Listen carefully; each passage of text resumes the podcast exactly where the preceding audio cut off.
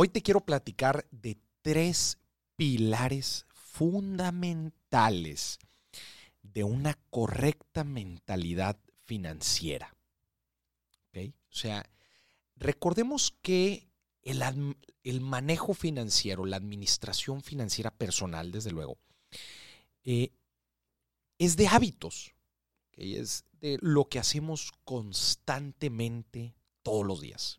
¿Por qué constantemente, Maurice? Porque, porque constantemente tomamos decisiones de dinero. ¿no? Trata de analizar cuántas decisiones financieras tomamos al día. Y la verdad es que son bastantes, inclusive muchas de las que ni siquiera te das cuenta o, o requieren una transacción financiera.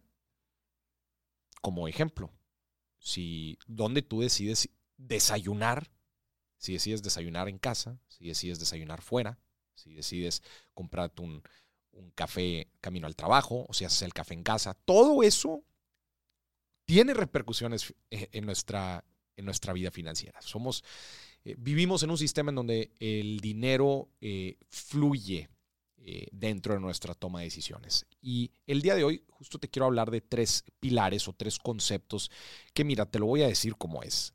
Si todo mundo conociera a profundidad cada uno de estos tres conceptos y sobre todo entendiera su implicación práctica, cómo se ven en la toma de decisiones, viviríamos desde luego en un país y en un mundo más financiero.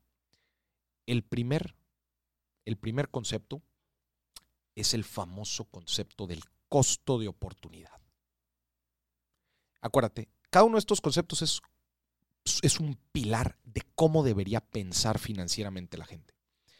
Y el concepto del costo-oportunidad, para los que no sepan, el costo-oportunidad es, es aquello que pierdes, escúchame bien, aquello que pierdes por tomar una elección o una opción.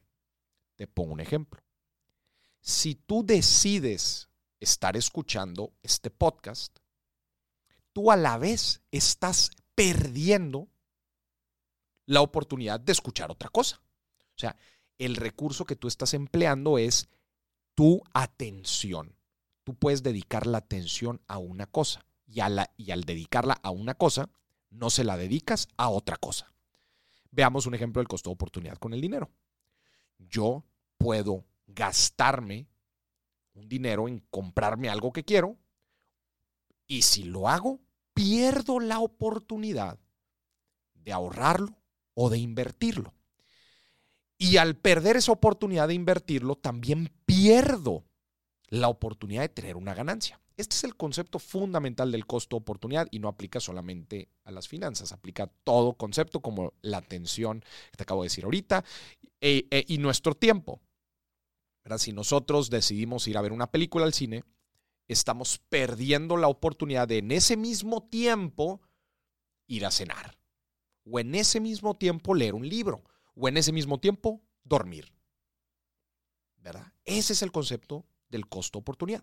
Y obviamente, cuando nosotros entendemos la profundidad y el impacto de lo que perdemos al tomar una decisión, nos debe de permitir poder tomar mejores decisiones haciendo esta evaluación.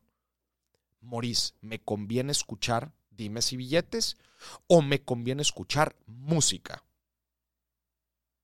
Cada quien tomará su decisión. Pero el volvernos más conscientes de lo que perdemos cuando decidimos algo nos ayuda a tomar mejores decisiones. Este es el primer concepto, el costo-oportunidad.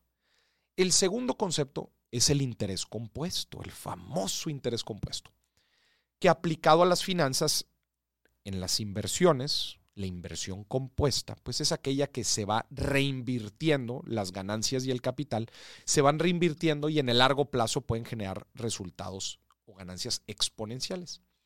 Pero eso funciona en cualquier aspecto también en la vida.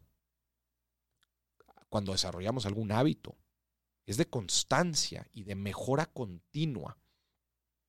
Por ejemplo, si nosotros nunca hemos desarrollado el hábito de la lectura, por ejemplo, si desarrollamos nuestro hábito de la lectura con, el, con la base del interés compuesto, que es mejorar cada vez que hacemos las cosas. Imagínate, la primer, el, primer día que quieres leer, pues lees una página o lees dos páginas. El siguiente día lees dos y media. Al tercer día lees tres. Al cuarto día lees cuatro y medio. Y así constantemente en el largo plazo vas a desarrollar un muy buen hábito. Y este es el poder del interés compuesto. No es magia, es simple matemática. Y por eso genera resultados exponenciales con nuestro dinero, con nuestras inversiones, con nuestro tiempo y con nuestros hábitos. Otro ejemplo es, por ejemplo, cuando hacemos ejercicio. Si nunca has hecho ejercicio en tu vida, los primeros 100 metros que trotes, te vas a cansar como loco, pero estoy seguro que el segundo día ya no tanto y el tercero menos. Imagínate si así eres constante por un año. Este concepto de mejoras marginales, o sea, pequeñas mejoras continuas, es un concepto importantísimo para entender eh, y tomar mejores decisiones con nuestro dinero. Porque cuando invertimos otra vez y reinvertimos las ganancias, podemos tener mejoras exponenciales cuando nosotros ahorramos, aunque sea poquito a poquito, pero vamos desarrollando nuestro hábito del ahorro, cuando vamos desarrollando nuestro hábito de tomar mejores decisiones y de reducir gastos y de aumentar nuestros ingresos, o de en general tomar mejores decisiones de dinero, por el largo plazo, constante. Por eso es tan importante el interés compuesto. Para mí estos dos factores, de ahorita te voy a decir el tercero, pero estos dos factores ya de por sí solo son los, los conceptos más importantes del mundo financiero. Costo, oportunidad e interés compuesto. Y por último, el tercer concepto de una mente financiera es la relación entre riesgo y beneficio. Cómo nosotros somos capaces de evaluar el costo o el riesgo de algo para ver cuál va a ser ese beneficio que vamos a obtener. Un ejemplo es una inversión.